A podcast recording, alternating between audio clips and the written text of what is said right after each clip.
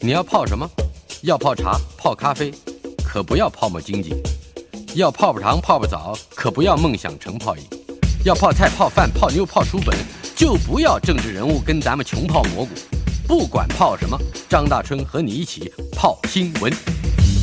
台北 FM 九八点一 News 九八九八新闻台。呃，近年来 AI 成为热门的趋势，不少人都尝试着使用 Chat GPT 来撰写各种。报告啊，什么各种文本啊。Netflix 影集《Black Mirror》黑镜，它的创作人兼编剧 Charlie Brooker 也尝试着使用 Chat GPT 来写剧本，但是呢，结果却是烂成一坨啊。这个 Charlie Brooker，嗯，他表示，一开始输入的时候是要写出《Black Mirror》剧集，他输出了一些东西，看起来很合理。但是仔细看，就是 pile of shit，因为他去搜寻《Black Mirror》过去所有剧集的概要，然后混在一起。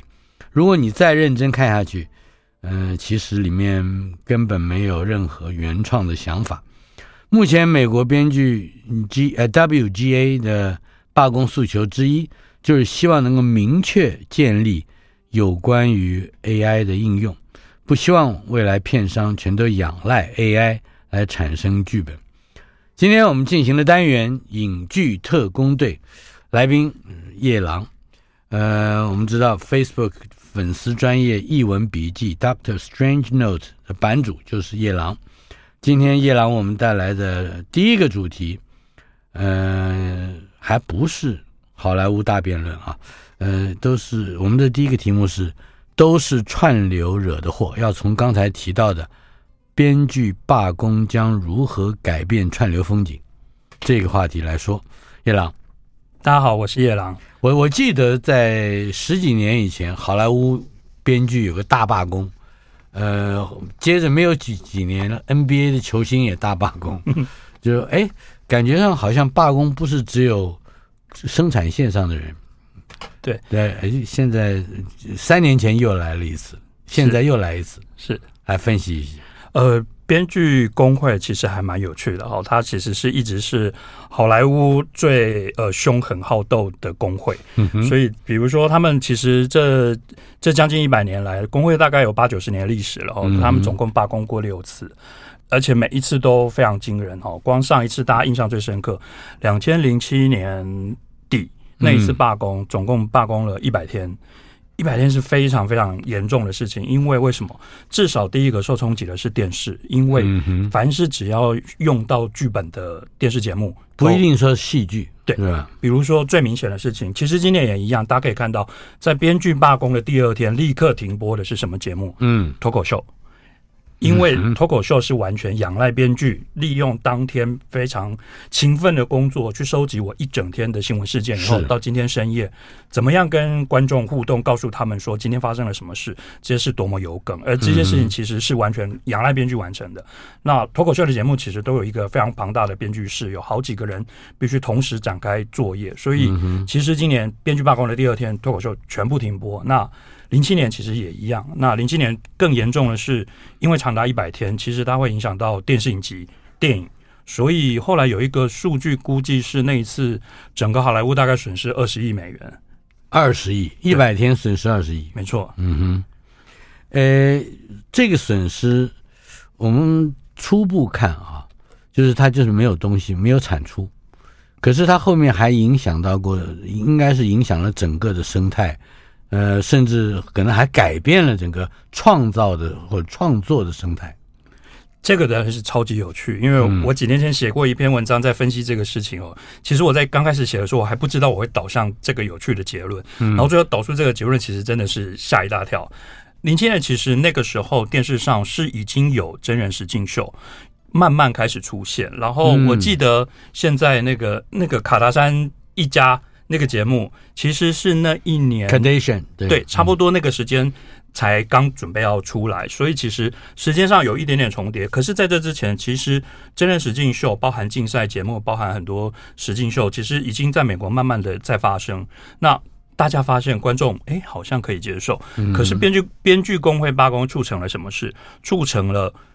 第一，我没有节目可以播啊，那没有节目可以播，我已经没得选，没得选就是现在有什么就播什么，什么东西不用剧本我就播什么。那当然，第一个选项是重播，可是重播观众会发现，观众迟早会觉得哦，那我就不要看，然后你不要看，广告主就会跑掉。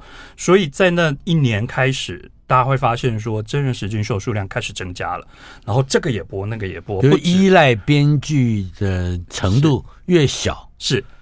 越越越越会红火起来，没错。而且最夸张的是啊，它还有衍生，就是 A 节目会衍生出 B 节目，B 节目再衍生出 C 节目。像 Katation 他们一家人，其实后来陆续分开枝散叶，开了非常多节目。但呃，其实它影响历史最大的，当然就是说，呃，美国的电视台不再以电视剧为唯一的利润中心，在过去是。它是电视剧是最重要的利润中心，当然运动赛事转播也是，可是运动赛事转播的数量有限，它不像电视剧，我每天就可以播十几个小时，然后每一台都有新节目，然后每天都有新节目让观众看。可是，在那之后，突然间有很多热门的档。开始释放给真人实境秀，嗯、那因为它第一，它真的比较便宜，嗯，它不需要像电视剧，电视剧要经过好几年的开发，然后要把所有人的档期空下来，要日复一日，然后要熬夜，要要要拍，然后要后置，它相对的它的制作流程非常短，然后所以它很快的就可以回收，所以对电视台来说，它变成一个比较经济的投资之后，其实当时我发现了一个非常有趣的事情是，呃，大家可能。不太有印象。其实，川普在这个事件之前，其实是一个已经被遗忘的商人，因为他的生意很失败。嗯、是，其实没有人在乎他。然后，因为他生意非常失败，那他唯一能够东山再起的方法是，他开始有自己的真人实境秀。那个实习生、嗯、哦，谁是接班人？嗯，谁是接班人？这个节目呢？他一开始主持人不是他，后来在那段期间，他们邀请了川普回来这个节目当主持人，然后这节目开始爆红，然后爆红之后，川普的知名度开始增加，然后开始有美国一定的民众开始觉得哇，他是好棒的企业经营者，因为他电电视上看起来很威风，所以你看，其实电视真的可以改变历史。嗯哼，不应该是说他发现了一群 loser，然后在节目上修理这些 loser，没错，而而且他产生的这个结果。并不会使他变成一个坏人，相对他反而会变成一个楷模，是而且这是新价值的出现。没错，一个新节目变成，然后透过一个新的主持人产生了新价值，这个美国的王国也就彻底暴露出来，他那个凶狠、嗯霸道，而且唯权力是图、唯地位是图、唯利益是图，呃这样的一个本质。而且时序完全接了起来，是他在这个节目主持了几年以后，到这个节目收视开始下滑，然后他跟节目的合约结束，大概不到一年，他就宣布参选总统了。嗯哼。另外，你刚刚这个我们提到了你的第一个话题的题目啊，编剧罢工将如何改变串流风景？我们如果更明确的放到“串流”这两个字上来看，那这个编剧罢工还有一些什么样的长远？持续中的影响，其实我们可以先回头看了，每一次编剧罢工，大概都跟我们正在消费的新的趋势会有关系。为什么？因为新的消费趋势通常是拿电影院的内容来放在新的媒介上，然后通常。好莱坞片场会跟大家说：“没有，没有，这我们只是试试看，都没有赚钱，大家不要急着来跟我分利润。嗯”然后等到大家开始发现说：“哎，这个新的媒介好像很赚钱了。”然后你为什么都没有分我钱的时候，编剧就会开始出来跟他吵，然后会试图罢工。嗯、所以其实一九八零年代、九零年代有一两次罢工，其实是针对录影带，他们是跑来跟片场说。哎，你在录影带市场赚了非常多钱了，你怎么都没有分我？你都跟我说戏院没有赚钱，所以戏院分给我的利润只有这一点点，因为他们他们的合约隐藏或隐匿他的收入。对，而且到接下来到一九九九零年代的末期啊，片场的那个招式越来越厉害，厉害到什么程度？厉害到。他们呃，一九九零年代 DVD 大爆炸，然后所有人开始疯狂买 DVD，然后片场那时候都会利用报表做非常漂亮的数据，去告诉所有人说：“哦，很抱歉，这个 DVD 虽然卖了非常多，但这 DVD 没有赚到钱。为什么呢？他会灌大量的呃管销费用，比如说我这个片子为了发行这个 DVD，我要养多少人啊，我要做多少研发啊，我有多少仓库啊，然后有多少什么的，他利用这种灌水的管销费用来跟大家说，不好意思，这 DVD 没赚钱，所以没办法分给你。这也还是一九九零。对，然后所以其实两千零七年的罢工是针对 DVD 来的，但编剧的运气真的不太好，就是说零七年。的前一年，其实 DVD 销量就开始崩溃了，所以其实等到他们那一次罢工，一百天罢工，其实有争取到 DVD 的利润多分一点，然后结果 DVD 不卖，真不卖了。两三年后 DVD 就就完全完蛋了。不过我我跟大家解释一下，有个词，呃，大家比较陌生，嗯，它叫做重播费。那这个要回头看，呃，编剧的收入结构其实是非常有趣。其实大家在最近的罢工新闻也可以看到啊，它叫 recital？对 recital，对对，这是大概美国才有的机制。然后其实也是透过工会去争取，才有这个这个费用的出现。那因为一般来说，编剧跟明星一样，就是我明星就是拿一笔演出费，那编剧就是拿一笔编剧费，也就是说这个费用付给你了。接下来都不关我的事了。嗯，但明星后来谈到了另外一种，女明星有的红的明星会谈到分红，他们会有分红条款，就是说你给我的呃这演出费或者这个叫什么片酬，我可以少一点。对，没错。但这个是他让利的，是看起来让利的一个步骤，但是分红就是对赌了。所以他等于是跟这个电影的票房对赌，万一这电影卖不好，那很抱歉，你跟我一样一起受难，我们就通通少收一点。嗯，那万一这电影卖好了，他就说赚死了，这跟保险一样。对 对，不不，我我跟保保险公司赌，我会死，我如果死了，我就赢了，是吧？对，反正大概是这，这 但是明星这个对赌是活着的赌，嗯，没错。那。明星这个其实是通常是明星主动争取的，但编剧这个重播费啊，它比较特别，是它是工会规定的，就是说你电视台把这个节目拿去播了首播之后，接下来无论你发 DVD 去卖给其他国家，在飞机上播，在旅馆上播，在 Netflix 上播，嗯，你都要分给我。那当然，那个比例其实非常非常低，那个比例就是一趴、两趴、三趴，那而且会依照年限越来越少。是，但是如果它是受欢迎的节目，因为其实大家可以看到。这这二十年来，大家其实都在重复的看同一个节目。它不像以前，以前上个世纪，我们一个节目看完了就完了。是，第一是它不容易那么容易找到，第二是其实你也不一定有那个习惯想看。可是到二十一世纪，其实大家开始养成一个习惯，我不断的重看那个节目。而你每一次重看的时候，其实是有付费用的。为什么？因为 Netflix，比方说 Netflix 上架六人行，好了，对，他每年我刚刚正要正要讲的，这个是我们家女儿。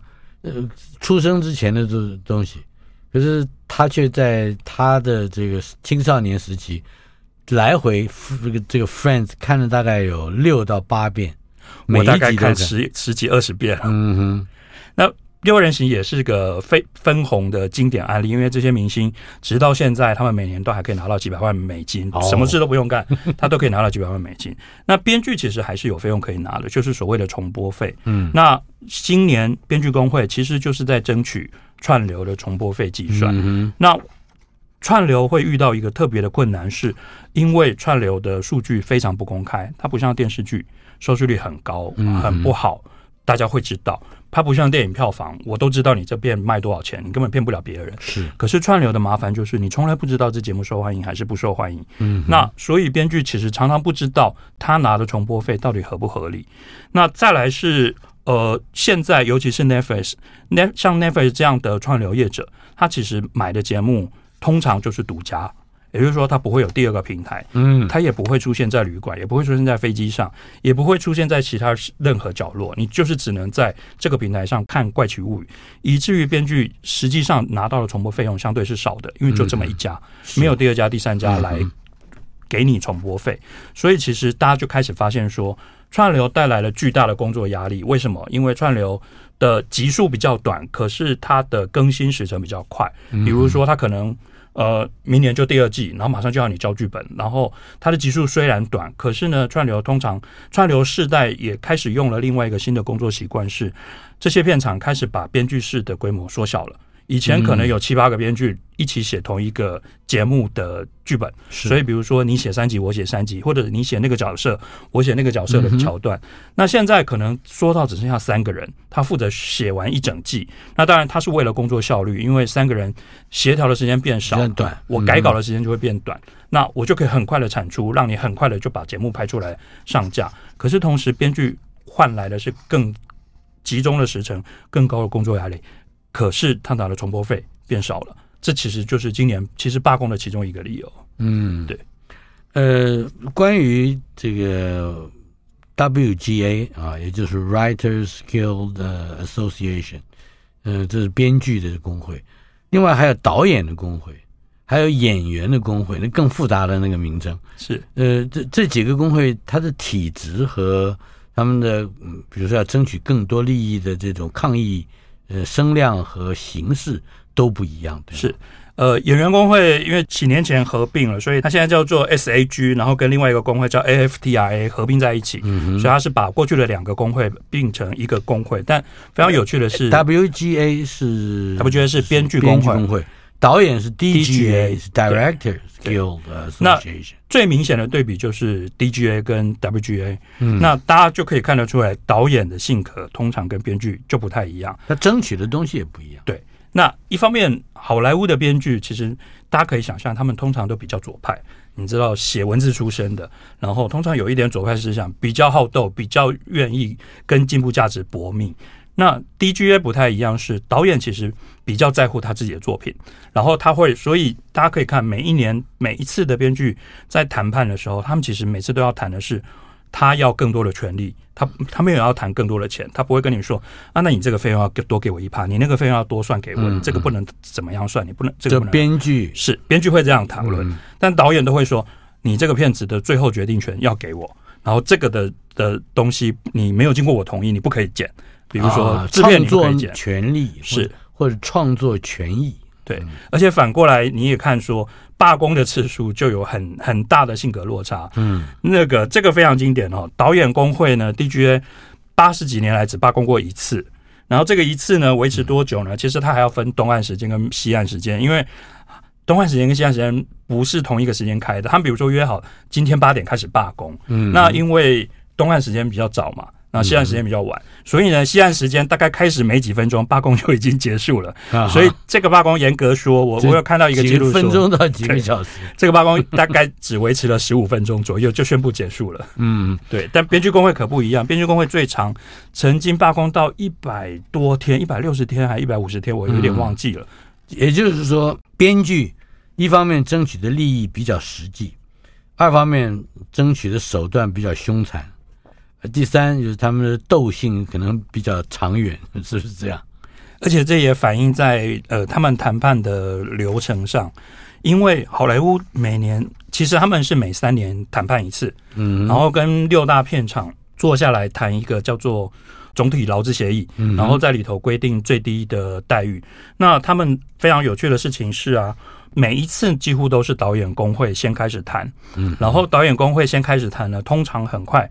就会有结论，就摸摸头就过了。对，然后导演工会的结论出来以后呢，片场就会拿这个版本去跟其他的几个工会说：“那你们看，导演都都都谈到这样了，我我其他的我大概不会让了，请你们自己斟酌一下。如果超过这个的，我可能都不，大家就不要来谈了。”那。往年通常这样是有效的，他就利用这种方式呢，去欺负其他工会呢，其他工会就会只好默默的就找乖乖的就签。包括演员工会啊，对对对对，演员工会是人数最多的工会，嗯，但他们其实比较没有像 WGA 这么激烈。就是、就是技术人员，对，技术人员有分好几个，而且它非常复杂。嗯、然后呃，有趣的事情是，呃，这一二十年来仅发生过两次啊，导演工会呢谈判结果比较慢出来，就是有一次。上一次就是两千零七年，导演工会因为比较晚开始谈判，所以让编剧工会抢第一个先去谈，于是马上谈判破裂就罢工了。就是上一次，那今年你看完全一样，这个剧本是完全一样的。今年呢，导演工会呢突然间宣布说：“哦，我们今年要延后谈判，因为我们还没准备好。”那但我觉得某种程度他其实在跟片场示威了，他可能也有什么不高兴的事情在跟片场闹情绪，所以他说：“哦，不好意思。”他想起来了，二零零七年 那样讲有效啊，对不对？让那个。作家们、剧作家们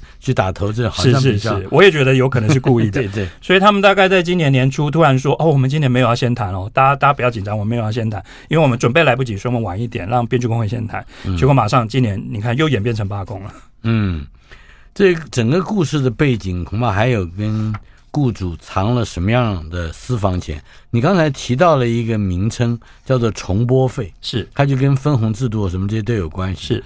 但是，如果我们更具体一点的去看，好莱坞这些个大亨们究竟用什么方法藏了什么样的钱？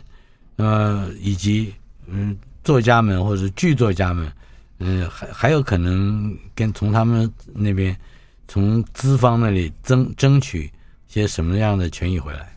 其实每年谈的题目啊都很像，他们比如说，其实跟一般的工会谈差不多，就是会谈最低薪资。但是说实话，最低薪资没有很多人在意，因为大部分的编剧、导演啊都不是用最低薪资工作。唯一会很多会拿最低薪资的是演员工会的会员。为什么？临时演员一定是拿最低薪资，因为他根本不需要表演技巧，他就是去亮个相就结束了，所以他们通常是拿最低工资。所以最低工资的数字其实对员工会很重要。然后再来，他们有时候会谈工时。然后一定会谈的，比如说要提拨，要雇主提拨健保啊，然后还有退休基金。因为好莱坞是一个非常特别的机制，在于它所有人都是临时工，没有人是固定领薪水的。你有工作才能拿到钱，所以他们其实非常没有保障。他们就像 Uber 司机一样，你今天不出来跑呢，你就没有收入。所以他们其实强迫雇主。这六大片场必须固定提拨呃鉴保费跟退休金，然后当然今年他们还包含了谈的是有关编剧室，你不可以用太少人，这是他们其中一个争执。嗯，那重播费计算是最重要的事情，他们认为说你的重播费计算要透明化，你以后要出报表，让我们知道节目到底有多受欢迎。然后当你要下架节目的时候，你不能随随随便便都不说明。其实最近才发生了，上个礼拜。迪士尼在这两个礼拜下架了非常多节目，然后他都没有告诉这些人是什么。嗯、对，对，忽然之间，而这些人今年开始就没有嗯重播费可以拿了。是，是对。最后一个问题，二零二三年的编剧大罢工最可能会导致什么样的结果？我觉得非常有趣的事情是，他本来是要来跟串流对抗的，但是呢，结果我觉得最后可能会得利最多的其实是 Netflix，因为 Netflix。第一是他现在的片库，他的专栏片库是最大的，所以大家不会有感觉他新片变少了。嗯。第二是他的同时开的制作数量非常多，他已经准备了非常多的节目正在拍，所以现在这几个月如果因为罢工而没有新节目，你最不容易在 Netflix 上发现说，哎，节目少了。反而传统电视台，你一定会发现今年节目都不见了，因为都没出现了。节目少了，你就不不想再看重播的了。所以有点惨的是，今年会受到最大打击的都是传统好莱坞，比如说迪士尼，迪士尼旗下有 ABC 电视台，比如说它 Disney Plus 节目也会变少。嗯，所以其实某种程度它会改变串流的竞争的地方，就是那是会变成唯一的赢家。大，没错。台北 FM 九八点一 News 九八九八新闻台，今天进行的单元影剧特工队，我们的来宾夜郎，哎，夜郎是三月八号那一天发生什么事？不记得。三月八号是从前有个录影带店 这本书是出版的日子，是，是我都忘记了。作者是夜郎，哎，对，有点 有点耳熟，有点耳熟。那本书这个上市之前。你就在我们录音间录音了，是是吧？嗯、呃，我们这个这个单元每个月都有至少有一次。嗯、呃，今天我们的第二个话题是 AI 是终结者还是救世主？今年其实大家可以看到，尤其上个礼拜编剧工会的谈判结束了，嗯，然后他们今年就有谈 AI，那最后他们要到的一个条件是什么？那个文字蛮有趣的，我觉得他们很谨慎的拿捏，当然也包含片场非常谨慎的拿捏，所以他们拟了一个非常诡异的文字，说大家双方共同认知说 AI 不是个人，所以它不能用来取代导演的相关职务。嗯，那这个说法有一点诡异，其实你。感觉不出来它有什么约束力，所以后来其实有被其他的工会，包含编剧工会，其实有大家就开始骂他了，嗯、就是说你写这个不痛不痒，然后到底最后能不能保护到谁，你根本不知道。是，那大家回头过来看说，现在编剧工会正在第二个月的罢工，然后他们罢工的其中一个理由就是包含了他们其实针对 AI 提出了非常具体的诉求，而马上就被片场否决了。嗯，那他们提出的诉求是什么？第一点是他们要求禁止。AI 在电影里面挂名编剧。那这个很有趣，我觉得这个说法其实可以两面解释哦。当时的新闻媒体，呃，其实有两种截然不同的解读法。第一个解读法说，编剧工会要说不可以用 AI 当编剧。第二种说法，其实你看文字上逻辑是比较清楚的。第二种说法是说，编剧工会说 AI 可以来编剧，但是不可以挂名。嗯，那我觉得。我比较认可，他可能是第二个意思，就是你叫他来干嘛？OK，但是请你不准挂他挂在电影的 credit 里面，你不可以说他是编剧，因为只有我们才是编剧，他不是编剧，他不是个人。那第二个呃主张是什么？他说禁止使用 AI 生成的素材来给编剧说，你就按照这个来写剧本，就是他不能有指导性。对，呃，不能给原始素材，嗯、他不能连原始素材都不想一个故事来叫人来改。哦、然后第三个是禁止 AI 来改人写的剧本。嗯，那我觉得既不能被改，对也不能改人的。是，嗯，那为什么会是这个诉求？我其实可以举一个非常简单的例子哦。嗯、呃，我刚好在两个礼拜前看到一个非常有趣的媒体的分析，是一个专家他在分析编剧的收入的的有趣的结构，就是他抓了一个电影是两千零四年的一个惊悚片，叫《阴森林》。嗯，那个灵异第六感的那个编剧、那个导演的后来的电影，那电影当然没有很多人看，没有很成功。但呃，大家比较记得的是，因为他是非常知名的编剧，然后他刚拍完《灵异第六感》，所以大家想象说他一定拿很多编剧费吧。而且他其实到现在他还是很红啊。但有趣的事情是，那篇文章回头去检查，那整个电影大概花了七千两百万美元。那很便宜的电影啊，对，算便宜，因为它没有很复杂的特效，嗯，然后也没有什么大明星。但比较有趣的事情是，这个导演他身兼编剧，他总共领了一千四百万美元的片酬，但是实际上你按照戏目来看，他编剧费只有三十二点八万，三十二万八千美金是。对，他其实是非常低的费用。嗯，那有趣的事情是你，你找到另外一笔，他拿了六百万的名目是什么？他拿了六百万的名目是说他是这个故事的原创的权利人啊，他既是原创故事的权利人，又是编剧，又是导演，又是制制作人。所以大家来看说，你看片场的有趣在于，他花六百万买这个原创故事，嗯，可是他叫编剧写的时候，他只愿意出三十二万。那这个反应过来就是说，你看看我们刚刚在谈 AI 的第二点诉求，他说你禁止用 AI 的素材来要求活人编剧来改写，为什么？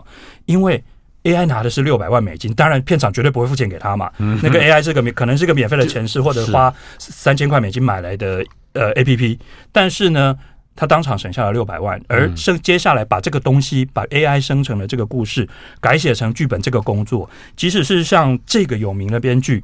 他也一样，只需要花三十二万八，这就是他的经济逻辑就在这儿。片场也就是说，片场或资方能够更公开的，而且大胆的隐匿他的所得，而且根本不没有隐匿问题。是，对，我这六百万呢，我给你三十二万八。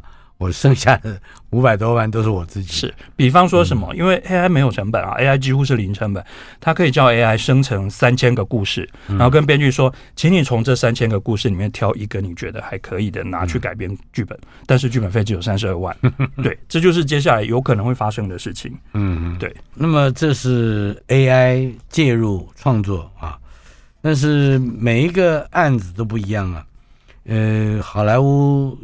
还有什么样的例子可以让我们看到 AI 可能介入，而且会导致纠纷？其实另外一个是最近在流行音乐发生的，就是说大家可以看到很多歌手被模仿了。嗯，就是 AI 会模仿真人唱歌，比如说孙燕姿几个礼拜前在自己的的社群上贴了一篇文章，说，呃，对他有看到，他有听到，然后大家不要再来问他了。对，嗯、那我觉得大家其实所有的流行音乐，大家都已经在面临这个事情。那反过来，其实回到编剧是一样的，比如说大川老师也有可能会发生在你身上，比如说把您的作品喂给 AI，AI 学到了你的风格以后，接下来他可以帮你写一个。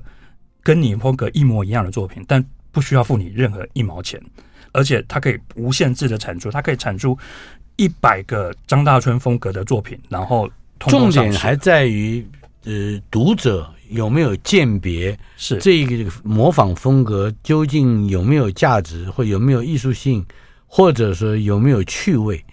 呃，可能越没有这种素养的读者，越对 AI 所产出的作品越觉得有趣，而一阵好玩过后，他接受教养的机会就更小了。是，但比较麻烦的是说，因为他的进步速度实在太快了，所以我没有人有办法预测说他明年会变更好之后会好到什么程度，然后它后年会好到什么程度。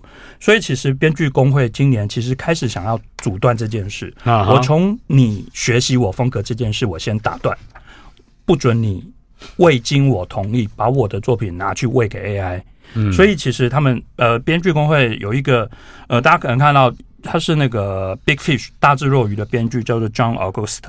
他其实有提到一个非常有名的编剧，那个编剧是谁？谁呢？他是《西雅图夜未眠》的的编剧，他同时也是那个电影的导演，叫做 Nora Ephron。Nora Ephron 是一个非常有名的写爱情故事的高手，而他的风格都非常接近。他还《You Got Mail》，这些都是他的作品。然后他就提出了一个叫做 Nora Ephron Problem，就是说，如果你把 Nora Ephron 历来的作品都喂给一个 AI，嗯，那从此以后，这个 AI 就可以无止境的产出 Nora Ephron 的作品，然后因为你永永远不需要支付费用，嗯，那他觉得今年编剧工会为什么要谈，就是要防止这件事发生，没有经过我的同意，你不能拿我的作品去喂 AI，嗯，对。关于这个题目，你曾经还有一个比喻啊，自动钢琴的模仿游戏。是，嗯，但这里面我记得你还提到了第五号屠宰场，是。寇冯内果，对，呃、那个那是我年轻时候非常崇拜的一个一个作者，呃，科幻小说、惊悚小说，其实不能用类型来说了啊，他是恐怕是二十世纪欧洲具备极具风格的大师。我也非常感谢那个二十年前，嗯，我忘了哪个出版社，把 引介了他整一系列的作品。我也在那时候第五号屠宰场，对，我也整套都买了，然后我也非常喜欢。然后也为了这次想到 AI 的议题，我就赶快把这个书找出来，发现还真的还在。然后呃，我觉得非常有趣的事情是，你看当年那个书写的年代是一九五零年前后，非常早，不可思议。二战结束没几年，然后他就在预言说。他在预言说，未来有一天，所有的人的工作都会被自动化，然后都会完全会被取代。所以，《自动钢琴》那个小说，其实在讲的是这样的事情：这样一个世界，所有人的工作都被机器取代，所以人只剩下工作是什么？修理机器。对。所以，他故事里头其实讲到，他为什么用自动钢琴来当比喻，也是因为大家其实可能没有意识到，自动钢琴有可能是人类史上最早的机器人。为什么？不知道大家清不清楚，那个自动钢琴是利用那个打洞的卡片塞进去机器，让它转，那是它的乐谱。是，然后它就按照那个去敲那个琴键，而这个其实是所有机器人的原型，就是我利用一个编好的模组，比如说它有点像是程式编好的程序，去告诉这台机器你在什么时候做这件事，你在什么时候敲这个琴键，而自动钢琴就是说世界上最早的机器人，而这样的。结果是什么？那小说里面预测是说，有了自动钢琴以后，世界上所有的钢琴手都失去工作了，所以他们只能干嘛呢？嗯，那小说里头有一个场景，我觉得非常哀伤，就是大家只好闲着没事干，坐在酒吧里面看着电视，然后因为电酒吧的电视经常没有开音量，然后就猜猜看他们正在演奏什么乐曲。其实他要讲的是说，我们都被机器取代以后，我们的价值剩下什么？那这其实也是今天编剧在担心的事情。嗯，如果 AI 就可以帮我写剧本了，那我们还在这里干嘛？是对，呃，当然这是一个猜测啊，也就是我们人的工作没有了，更重要的是人的娱乐也没有了。你刚才提到的最后那个譬喻，就是是人既不工作又不娱乐，人能干什么呢？台北 FM 九八点一 News 九八九八新闻台。今天影剧特工队访问的来宾夜郎，Facebook 粉丝专业译文笔记，也就是 Doctor Strange Note 的版主。呃，他出版了《从前有个录影带店》。嗯，今天为我们带来的是 AI 写剧本行不行？我们从最远的远端啊，一个看起来是隧道那一头的光明之处，可以看到 AI 为人类的创作活动带来的正向刺激，可能会导致哪一些结果？呃，其实我我我我我可以先举一个有趣的例子哈，嗯哼，因为刚好几个礼拜前有一个好莱坞的编剧，其实他是专门写脱口秀的编剧，嗯哼，他叫做 Joe Toplin。那他同时，因为他自己有一点工程的背景，所以呢，他就想说利用这个机会，他自己训练了一个 AI。那个 AI 呢，他喂了非常多脱口秀的笑话给他，啊，然后试着叫他写笑话出来，结果他发现，哎，行得通。然后他已经开始准备把这个 AI 拿出来用，然后包含教其他编剧怎么用。然后我还看到，我这两天其实看到那个台大的冯博翰教授，教授，对，我看到他好像去联络这个作者，还问他说：“对不起，我可不可以申请？”这个 AI 我还想用用看，对。那我要讲的是，其实对方答应了吗？好像没有，他说现在还还不开放。嗯、对。那我要讲的是说，这个有趣的说笑话的 APP，说笑话的 AI，它的重点其实不在取代真正活人编剧，因为真正能够了解今天发生了什么事，然后写出。针对今天的新闻写出一整个完整的脱口秀节目的剧本，还是活人、嗯、AI 做不到，现在还做不到。嗯、那他能做的是什么？他能做的是帮助一些不太会写笑话的编剧，可以产出一两个笑话，放在他自己的剧本里头，去缓和调节他的故事的氛围。所以某种程度，它其实是一个小工具。对于那些不擅长写笑话，他担心自己写的不太好笑的，所以他是在职训练的一部分。对对对对对。但有趣的事情是，我反过来说，其实你你可以从这个工具来看到，说 AI 其实会带来整个产业可能有两种截然不同的结果。嗯，那我找到了一个史丹佛大学的学者，他的名字有点难念，因为他他是冰岛人，所以我已经放弃要用英文念出来了。那我们就直接音译，他叫做布林约尔松。好，这个学者他其实一直在研究 AI，然后他大概去年一年多前。在现在的 AI 大爆发都还没有发生的时候，他就写过了一个文章，他在预测说 AI 会对劳动力产生的两种不太一样的结果。那第一种结果是什么？他会说，雇主会拿 AI 来取代劳工。嗯哼，那劳工会因此失去了谈判的权利。他们是听说是非常，如果是这样子的话。是非常典型的科幻小说，而且是悲剧的，是科幻小说。其实就是我们刚刚在讲自动钢琴的下场。嗯、但是他认为说，有第二种可能性是什么？有第二种可能性，这些 AI 不是拿来取代，不是来取代劳动力，而是来增强劳动力。那他举了一个非常棒的例子，我觉得一听就懂了。他说，所世界上所有的雇主都会花比较多钱雇佣能够使用推土机的工人。而比较少钱给那些只能用铲子挖土的人，而至于那些用双手挖土的人，他可能根本就拿不到工资。那对雇主来说，这样的喜好是非常合理的。那这个时候，如果你就把 AI 当成是推土机，那我们怎么样利用 AI 来确保？编剧他的能力会更强，他开始可以写更好的剧本，他可以应付各种不同的需求而写出更完美的剧本。那目前为止，编剧工会应该要思考的是说，我要怎么确保这件事？我要怎么确保 AI 不是夺走我工作，而是帮助我更强大？那好，如何确保？有有任何嗯渴望的步骤吗？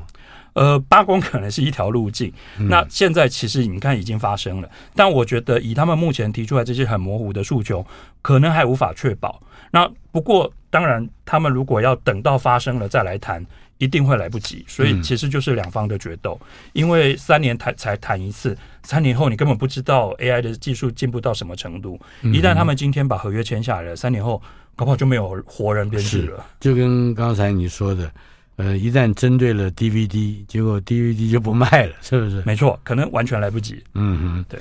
YouTube 这个频道本来就是我们觉得。在过去这几十年来，影剧世界的一个可以说颠覆性的革命力量。那么，在 AI 的世界里面，YouTube 能提供什么样的一种刺激，或者说提供一个什么版本的嗯、这个帮助的力量？其实就是刚好在这一个多月发生了，就是全世界各个平台，其中包含了 YouTube。嗯，都出现了大量用 AI 模仿真人歌手唱歌，嗯，而且是创造新的歌曲。所以，比如说，我为了上百首 Taylor Swift 的歌寄给 AI，然后 AI 于是第一是他学他的风格创作新的歌曲，嗯，第二是他学他的声音把歌唱出来，第三是他把它上架到 Spotify，把它上架到 YouTube 上。那这一个多月发生了非常大量，然后所有人都非常恐慌。可是我觉得其实大家。眼睛看得到答案，答案在哪里？答案在 YouTube，因为 YouTube 做过非常类似的事情。嗯，YouTube 在两千零五零六年的时候开台，然后大概一年多就被 Google 买下。可是 Google 买下的时候，它其实已经正在被告，而且它被非常多人告。我记得我那时候有看到唱片公司告他，电影公司告他。运动赛事的联盟告他，为什么？就是大家都没有经过他们同意，嗯，把这些影片都上传了，上传 MV，上传电影，然后上传比赛的内容。然后我最喜欢看的泰森的那种 knockout 的那个片段，他就不需要你看太久的，哪怕泰森的那个比赛二十秒钟就很好看了，真的，对不对？那我为什么要看个八分钟才看到他打那个 knockout？所以他创造了这个特殊的价值，就是说，哎，我们确实短片有它的价值，而且它有被永久留下来的价值，它有被不设门槛的给所有人接触到的价值。可是完问题是，权利人怎么办？这些本来是花有价的产品，你它被免费放上去了之后，他们都分不到钱，怎么办？嗯，那零七年的时候，Google 想到的解法，就是后来我们都知道的，叫做 Content ID 这个系统。嗯，那 Content ID 是什么？Content ID 就是它针对。权利人的的内容，比如说你如果是个歌手，你的歌曲呢，你把它传给我，我就来帮你辨识，我平台上现在有多少人偷偷未经你同意把歌曲放上来了。接着他通知权利人，通知那个歌手，通知那个唱片公司说，嗯、你有三个选择：第一个选择，我把这个没有经过你同意的影片下架，或者是消音。嗯。第二个选择，我不要下架，不要消音，但是我把这个歌曲。他的数据分享给你，比如说，你就可以知道，哎，谁喜欢听，他们都在什么时候听，当做市场分析的一个工具，没错。然后第三种就是最有趣的一种，那我把这个没有经过你同意的影片赚到的广告费分给你。那比如说，我记得一两年前他公布过一次数据，这十多年来他其实已经分了三十亿美金给所有的权利人。嗯哼，那。表示这件事行得通，因为如果行不通，几年前 YouTube 开始自己的串流服务叫做 YouTube Music，嗯，他必须跟三大唱片公司签授权。这三大唱片公司本来之前都告过他，他们之所以愿意乖乖签下授权，是因为他们其实对 Content ID 这个机制非常满意，跟你合作愉快，我还变成你的合作伙伴。可是 Content ID 的这个经验看起来也是选择性的，三十亿，我看他获利三千亿都不止。当然。不过，因为他呃，他的获利不止来自音乐，他也来自电影啊，来自其他人上架或者是那些小猫小狗的影片。嗯、我就 我就是其中提供了一个，我也是、哎。我有一个小影片，被人看了九万五千次。嗯，我还觉得这很高的数字，后来跟人讲被笑死了。嗯，不过你还没有提到关键性的，就是它如何成为一个未来的可能性，就是怎么样融入 AI，怎么样融入创作的机制。其实我们回头看，现在就是说，我的电影作品，比如说我是 Nora Ephron 的编剧，然后我的有人模仿了我的剧本去做了一支影片，或者是说我是 Taylor Swift，有人模仿了我的风格唱了一首歌，那我觉得他其实需要的未来需要的是一个类似像 Content ID 这样一个机制，在全世界寻找那些模仿你的人，然后把这些人抓出来以后，接着。怎么样分配利润？怎么样从他们手上强迫的把他赚到的钱该分多少比例分给你？可是当然，这其中会涉及到我们人类史上从来没有遇过的问题，因为人类史上从来没有主张过模仿这件事需要付钱，而模仿要怎么分配、怎么算钱？模仿该付多少钱？比如说，我可以同时模仿三个人唱歌，那这三个人我得分，我总共赚到二十块，那这三个人我该怎么分配比例？郭子乾模仿苏贞昌，这也算在内吗？对。当然，所以就会变成说，这会变成一个人类需要新面对的问题，就是我怎么样在模仿这件事情上建立一个新的经济原则，来分配利润给被模仿的人。嗯嗯，呃，那我同样的问题可以问你，就是如果站在 AI 的角度，嗯，往隧道外面的那个洞口的光明看，会是什么？呃，我觉得它有一天会让创作的门槛变低，然后人人都可以变创作者。我觉得它会跟 Internet 有一点相近，就是在古早以前，只有少数几个人有机会，他写的文章被印出来，被看在报纸上，被印在纸本上。可是现在还好，没有经历过那个时代。对对，现在没有人没有门槛，人人都可以写。那我觉得 AI 会带来这样的事情。那这样的事情当然。会像现在一样充满了垃圾文章，可是同时它也会带来好处，是有一些在以前的管道不容易被发掘的天才，他可能因为这样非常低的门槛而被看见了，所以说不定未来的黑泽明他就躲在某个某个角落还没被发现，而因为创作门槛的降低，以至于那个人上网花了十分钟就创作出了黑泽明等级的产品。那有没有可能，嗯，在黑泽明那个时代，毕竟只有一个黑泽明。